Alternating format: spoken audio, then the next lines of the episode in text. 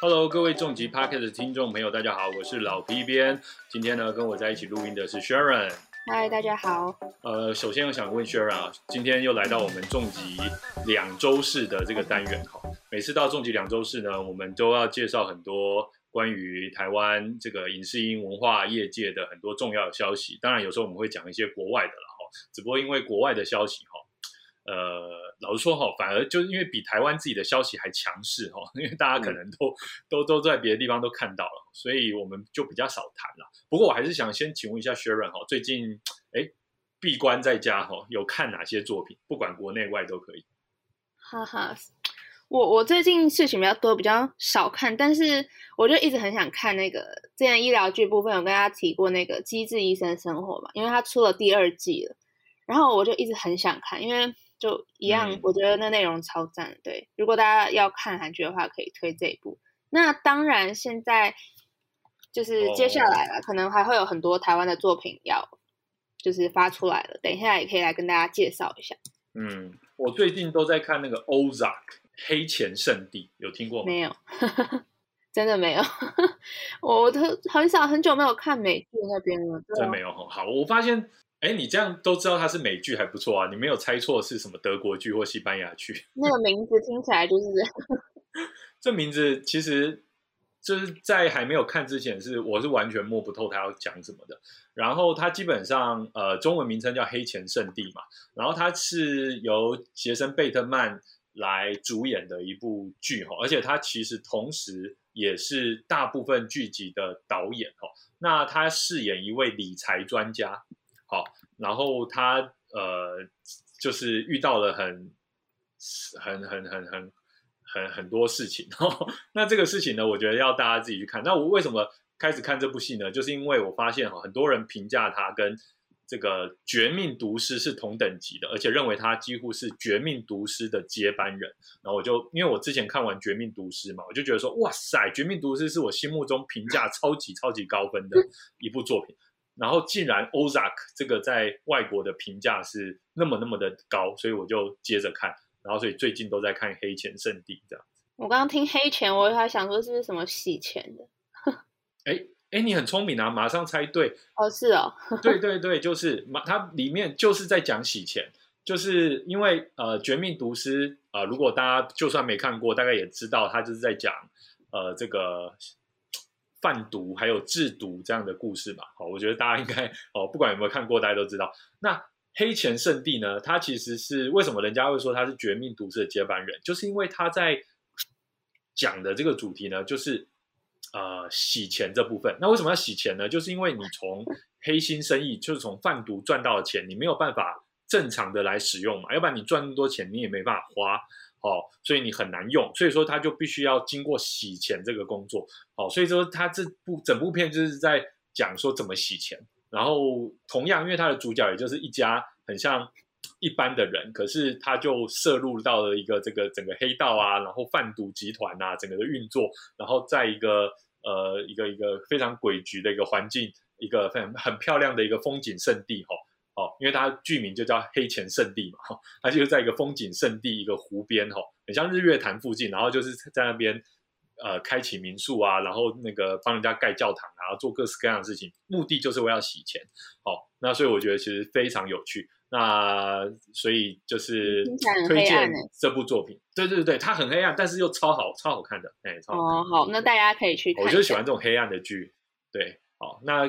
刚才薛仁薛薛仁推荐的是那个机智医生嘛，对不对？对，那个就不太黑暗了，那个是非常就是阳光乐观。对，好，那我想大家都可以从我们推荐的片呃猜测出来，我们两个人的个性大概是怎么样。哈，就是越黑暗的呢，越喜欢看阳光的电影。哈，那越阳光的呢，就是这样吧。呃 不是这样子吗？被我曲解了，对不对？啊，前面跟大家开个玩笑，接下来我们就请薛仁来跟我们介绍一下本周的新剧快报。好，也不是说本周啦，就是说，因因为现在疫情嘛，就是很多作品就推迟发行了。那我们也收到很多，应该算大家都有看到很多值得期待的，就是一些资讯。就是即使可能目前看起来这一个月要开放电影院还是比较不乐观。但是也知道现在七八月嗯紧接着就是暑假档期嘛，那很多就是台剧要播出啦。那这边就跟大家挑了三部话题度很高，然后被称作高质感台剧的作品，给大家分享一下。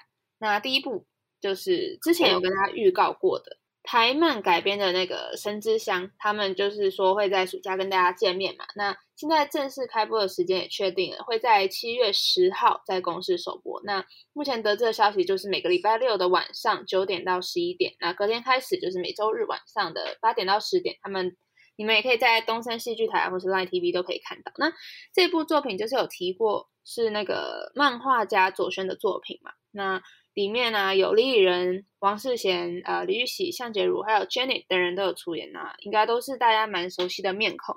那我我有看他的预告啦，就是还颇有质感的，嗯可以感受到他那个，就是他因为他们是以那个大溪的那个背景去发想的故事嘛，一些关庙文化啊什么什么的，就是我觉得看预告看起来，就是可能不会让你，因为其实我觉得台湾对。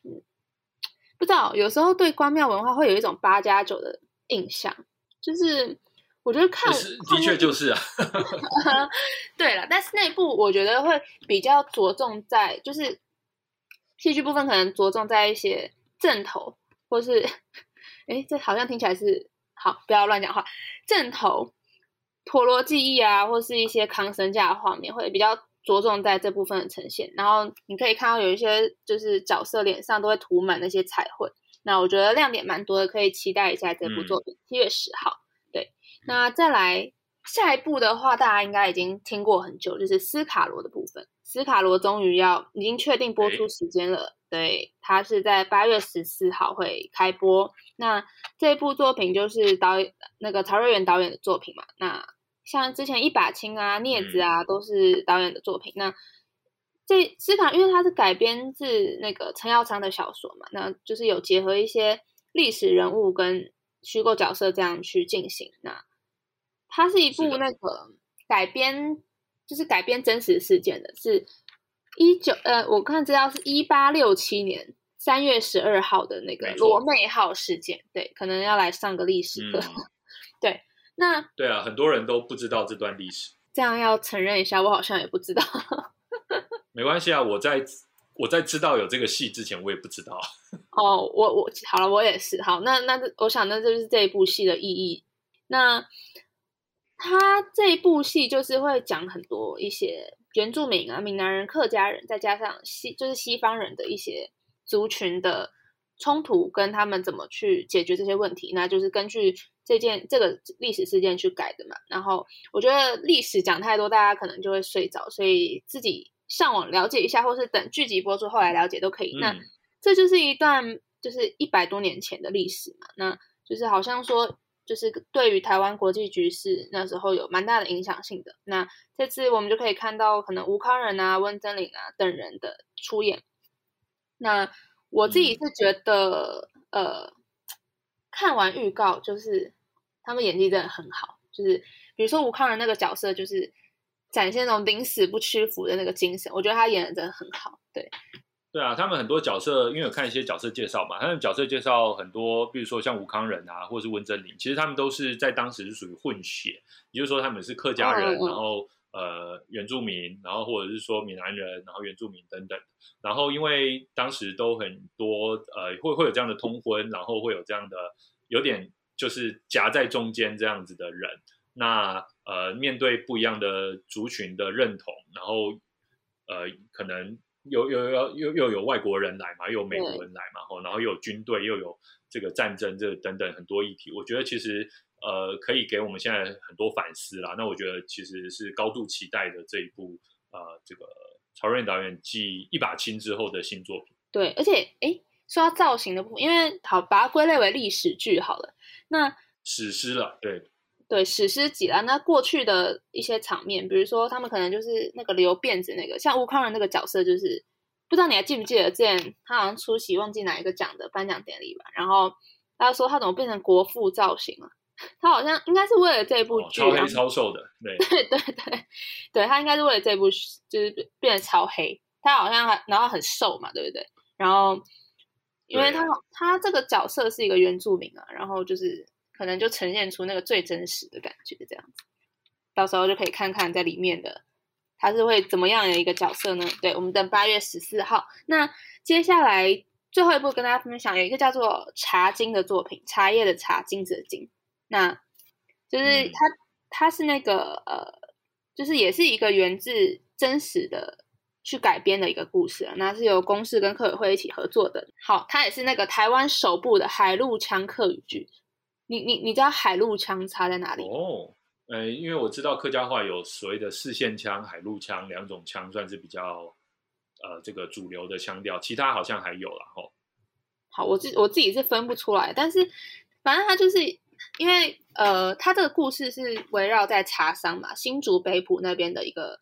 茶商的故事，然后就是以一九五零的时候为背景，他会讲跟就是跟你讲一些茶的产业，还有可能在当时那个环境下的一些竞争之类的。那他就说这个茶商是那个就是客家的制茶大户，对，所以他这一部剧其实也蛮多。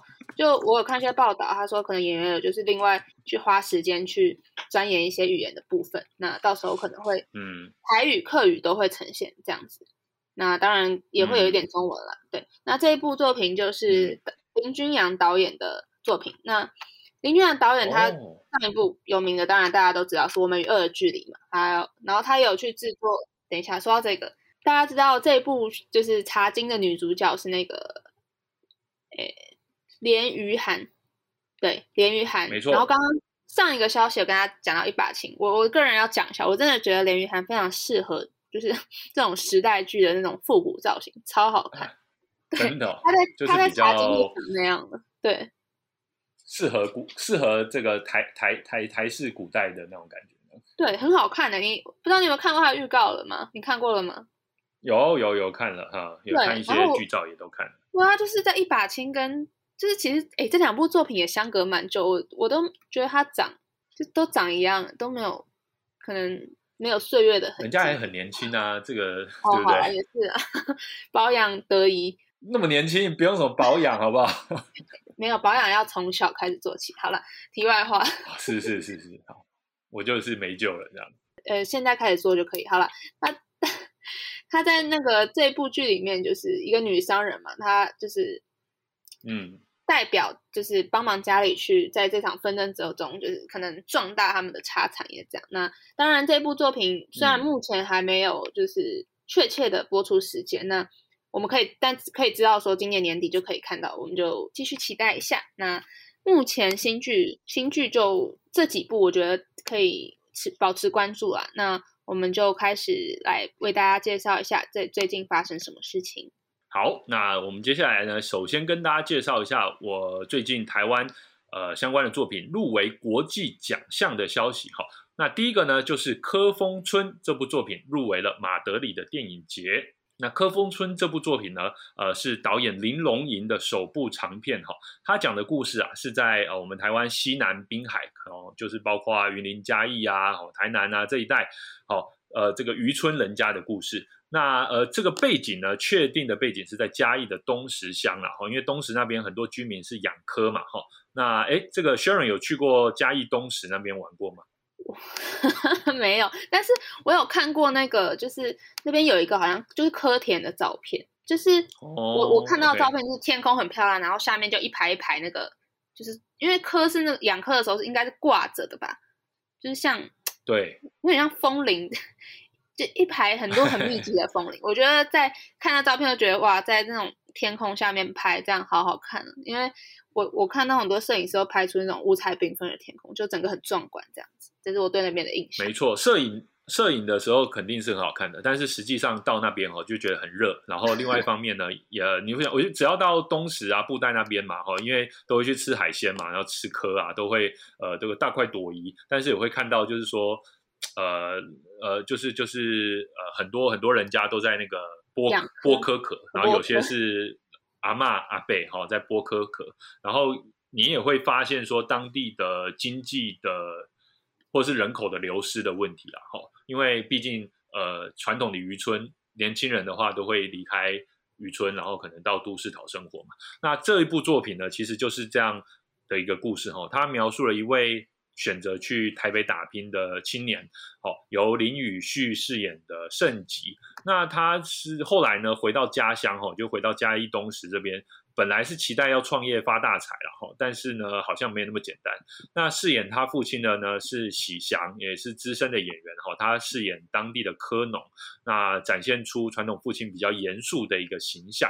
那从这部作品呢，可以看到渔村人家比较传统的生活哈，我觉得这是真的特别值得看的。因为其实如果呃平常没有，因为台湾虽然说好像不大，但是老实说这个。我们说贫富差距或者说生活形态差距还是蛮大的哈。嗯，那呃，我觉得很多人可能不太知道说，在我们西西南沿海这边的呃渔村的人家过的生活到底是怎么样。所以我觉得其实呃可以透过这部戏来看到这些呃样态，然后也可以看到世代哦不同世代之间冲突还有之中的转折这样子。对，那刚刚讲到那个圣吉，就是那个。主角之一啦，那他我我看预就是看那个影片，他就是他是穿着白衬衫跟西装裤出现在就是当地，那旁边就是一些盐田呐，或是余温什么的，然后我给我感觉就是一个很强烈的对比的感觉，你就可以马上知道说这是一个从都市回来人，因为应该不太会有人穿西，就是不会不太有人西装笔挺的跑到养科的地方，对，那。另外一个角色是一个金发的男生，他是叫做昆南，然后是有另外一个演员叫做陈星泰演的。那这部就是这三个是主角嘛，然后他就是他这个角色是一直待在这个村落，所以你可以知道圣吉跟昆南这两个角色，就是一个有出外打拼，一个在就是我们讲比较乡村的地方一直待着。那预告里面这个就一直说，哎，甚至他一直怂恿圣吉说他想要赚观光财，可能。如果你让游客体验这个科农生活，就可以一个人收五百块什么什么的，反正就是我觉得就 是展现这两种地方创生啊，呃，也可以这么说。那不知道有没有真的有了？那我觉得就是这两个角色的心境，我觉得在编就这部影片编排的时候，可以我觉得反映出比较现实吧，就是返乡青年跟就出外就什么我们谈的什么北漂这种概念，这样。对对对。嗯，那其实像之前的用酒干妈点哈，也有讨论类似的主题啦。那我想两部，一部是剧嘛，好，然后用酒干妈点，呃，最近也改编成舞台剧了，哈。不过很可惜的是，因为疫情的关系，哈，他们得得退票哈，因为呃，因为现在都没办法看舞台剧嘛，哈。之前其实好像卖卖票卖的不错，那电视呃也获得很好的评价。那科峰村，我想是从不同的角度，而且它是用电影的方式来讲这样的故事哈，我觉得也非常值得期待。好，那接着下来呢？其实呃，林龙吟导演导演哈，那呃他在其他报道里面，我们是有看到哈，他说他为了要拍这部作品，在嘉义的东石就蹲点蹲了一年哦，来写剧本。那当然，因为这部作品主要是以男性角色为主了哈，所以说其实他也。他在设计上也特别用十六厘米的这个胶卷来拍摄，想要有点粗糙的感觉，然后比较复古的感觉。哦，虽然说其实时代并没有那么久远了哈。那这部戏呢，这部电影哈就已经有入围韩国泉州呃影展国际主竞赛的单元，甚至是荣获意大利都灵影展国际主竞赛齐布呃齐布地奖。哦，是很难念。哦，呃，对对对，好，不知道在发那个意大利文原本是什么意思啊？然后，二零一九年的台北台北电影奖呢，喜祥哈，就饰演爸爸这个角色，也被提名最佳男主角哈。那后来柯风村又入围了马德里电影节，哦，而且还是台湾第一次有电影入围这个奖项哈，登上了西班牙第一大报《国家报》。哦，被大幅的介绍，我觉得这个是非常厉害哈。那当然，导演希望透过这样的曝光机会，可以接触更多欧洲的制片人，开启更多合作的空间哈。那柯风村，你看他到国外得了那么多奖项哈，入围了那么多竞赛，可是他整部片都是以台语，而且是那个呃那个呢，我们说西南就嘉义那边的台语腔调来呈现哈。而且他配乐呢，也是由我们台语摇滚乐团，其实很红的拍戏少年哈来写的。呃，不过有趣的是，刚才讲的摄影部分嘛，哦，他特别要创造这个复古感。他的摄影师其实是俄罗斯人哦，然后他的声音设计师是来自于捷克。好，所以说其实虽然整个故事超台哦，主题超台，但是呢，它的制作方面呢，则是非常的国际化。我觉得这也是非常有意思。对，而且你真的其实只要从他的预告片就可以觉得非常道地的台味嘛，因为。刚刚讲的都讲台语啊。那其实我老实说，我在看他的预告的时候，我我不知道为什么我联想到那个《霸王别姬》，你看过吧？《霸王别姬》有啊。对你先想象一下他那个里面那个唱戏的感觉，就是因为我我我不会学啦，但是他影片讲话就是他预告片就是学学学学，不行不行，我不行。他讲话的时候会有一个腔调，对，然后他就用台那个腔调，你现在就想大大家可以想象，就是用台语讲哦，王爷来起驾这种，我真的已经不知道怎么形容，对。然后就是，他还就是说跟大家讲说，好莱坞不稀奇，就是正港台片科风城，就蛮有趣的呈现方式，就很有唱戏的感觉，那个语气跟节奏的部分。哎，好，我觉得真的是很有趣。大家马上去看。对，反正就是如果前面刚刚我们有提到说，我们可以看到一些城乡对比下面发展的一些呃心境，或是他讲可能跟喜祥有演到一些父子的沟通的部分，那。我们还可以在科芬通里面看到一些王传记啊，或是宫庙仪式，就是很多那种传统民间的习俗，这些都是比较有特色，可以透过电影去认识一下。那其实这一次那个马德里电影节主办方就有说，因为电影它是要去反映一些社会的样貌嘛，所以就是有邀请每位入选这次呃科峰村入围这个奖项官方竞赛单元，他就邀请导演说，你还可以去挑跟这些参赛电影有关的作品。就是做一些连接来，可能比对过去或现在。那因为呃，因为这次科峰村是在他们那边当地有一个叫做黄金剧院的地方播嘛。然后这次挑了另外一部作品，就是侯孝贤导演的《恋恋风尘》。对我是没看过了哦，但是什么？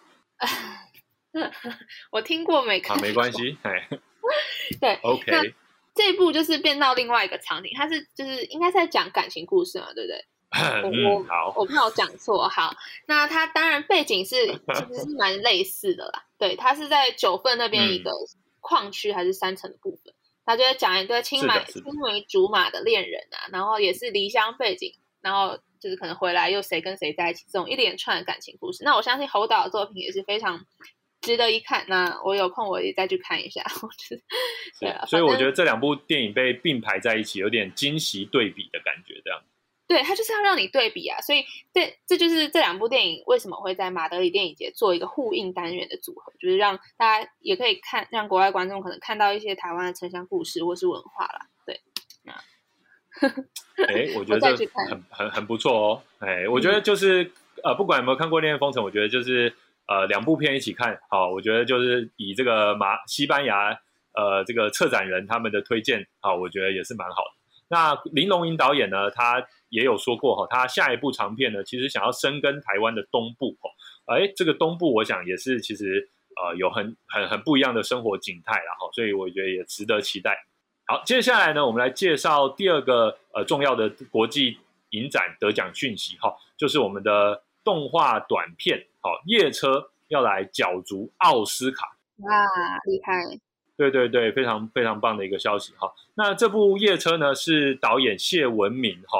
他的这个作品哈，他之前呢已经荣获了萨格勒布动画影展短片类的首奖，哇，这个厉害了哈。那这个这部片呢，这其实就跟刚才的《科峰村》一样哈，它也非常的在地哈，台词是国台语夹杂哈，然后非常有台湾特色，然后它的美学啊跟想法呃都非常的打动评审。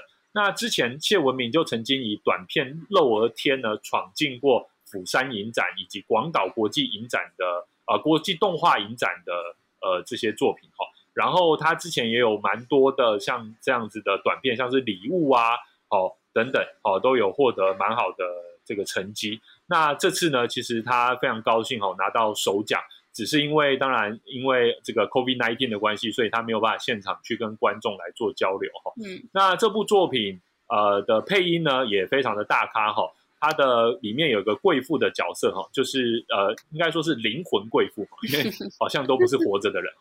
里面这个贵妇角色是由金马影后陈淑芳来配音哈。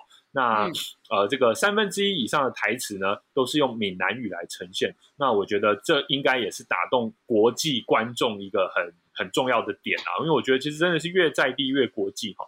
那这部在这个制作的时候呢，呃，谢文明导演特别有讲到哈，他。只提供文字剧本给陈淑芳，也就是说那时候是没有景象的，也没有分镜，就是说他陈淑芳只能想象说他大大概要怎么演，然后但是呢，后来再把这个文字呢再搭上那个动画的部分，那可是呢后来就是搭的非常的好，我觉得其实这也是一个呃我们这个淑芳阿姨哈，淑芳淑芳淑芳淑芳这个女主角好。淑芳小姐，好，淑芳姐，淑芳姐厉害的地方了，真的是太厉害了。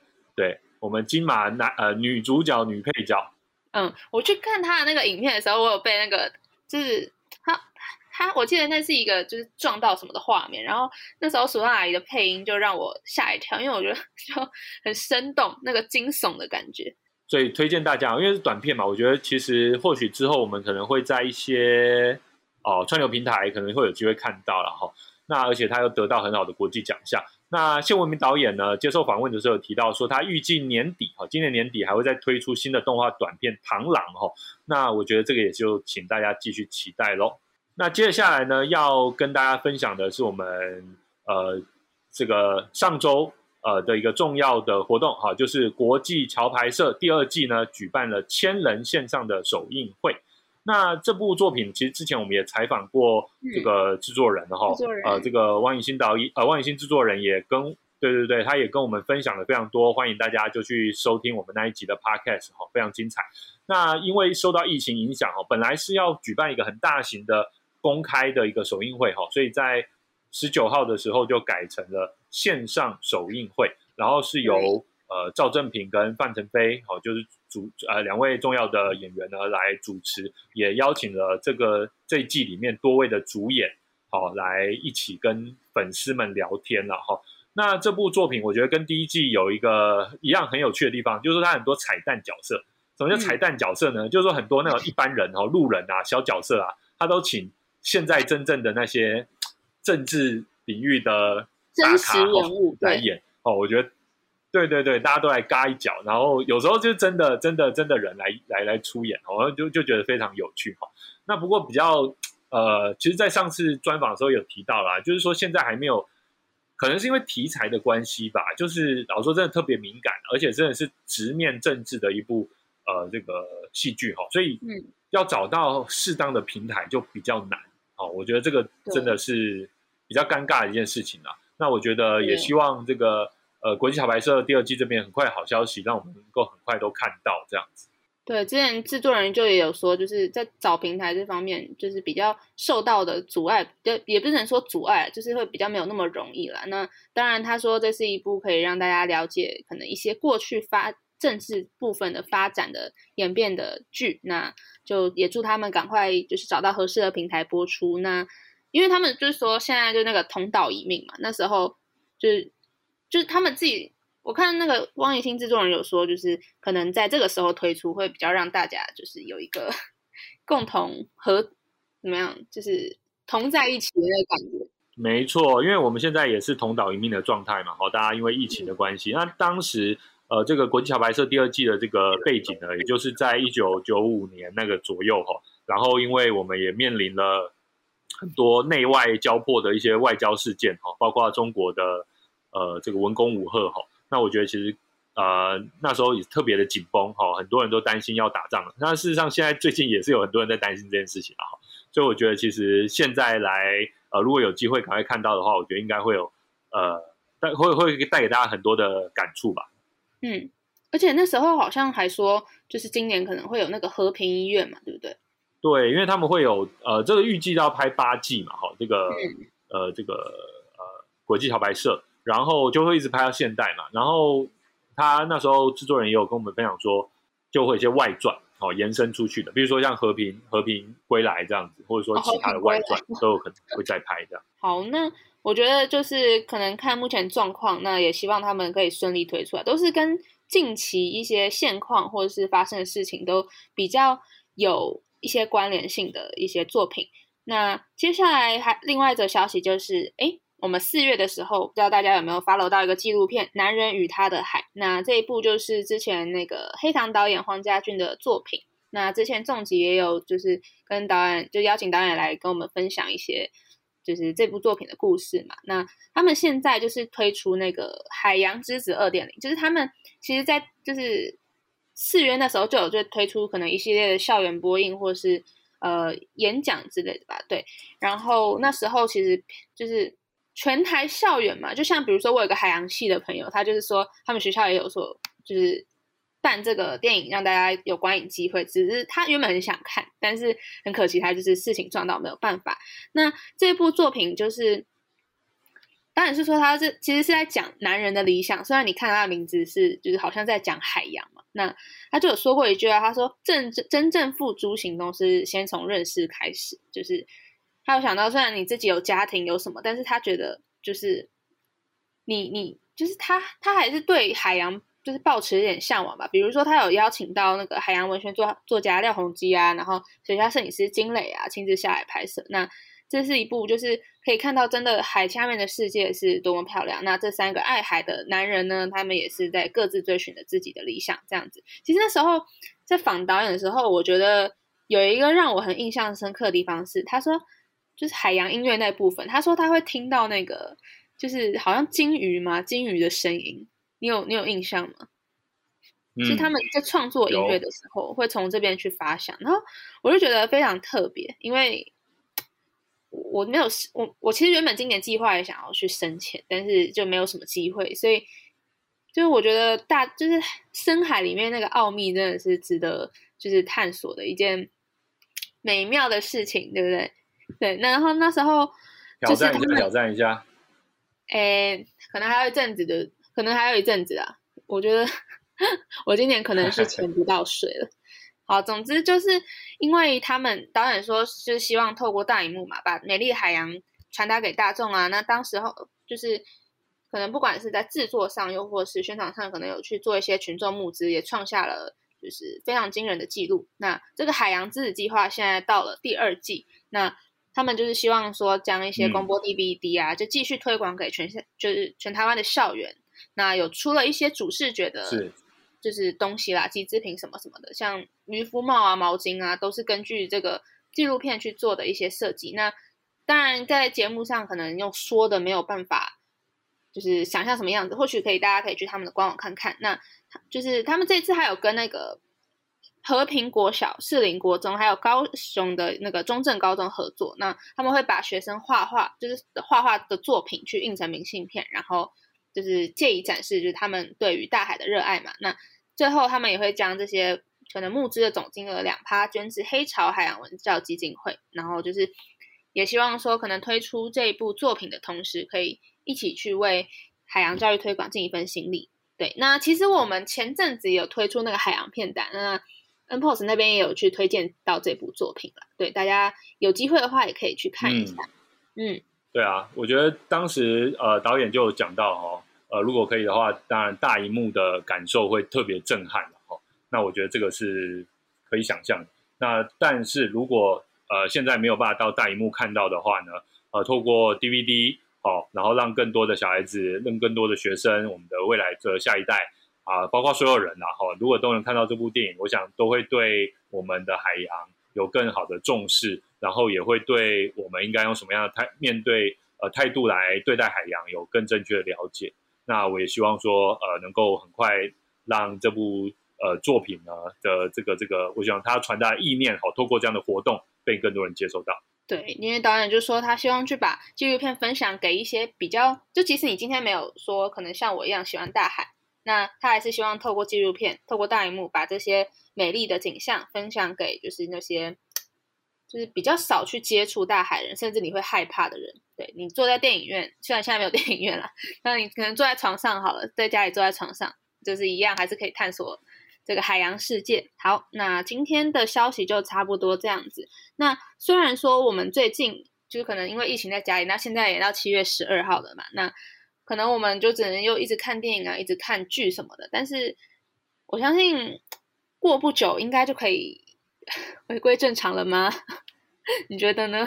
我们乐观期待，我觉得很有机会。我觉得，觉得，因为现在我们在录音这个时候，其实每天的这个确诊人数已经降到百人以下了嘛。哈，那当然还有一些起伏啦。但我我觉得有机会啦。我们七月之后应该可以解封这样。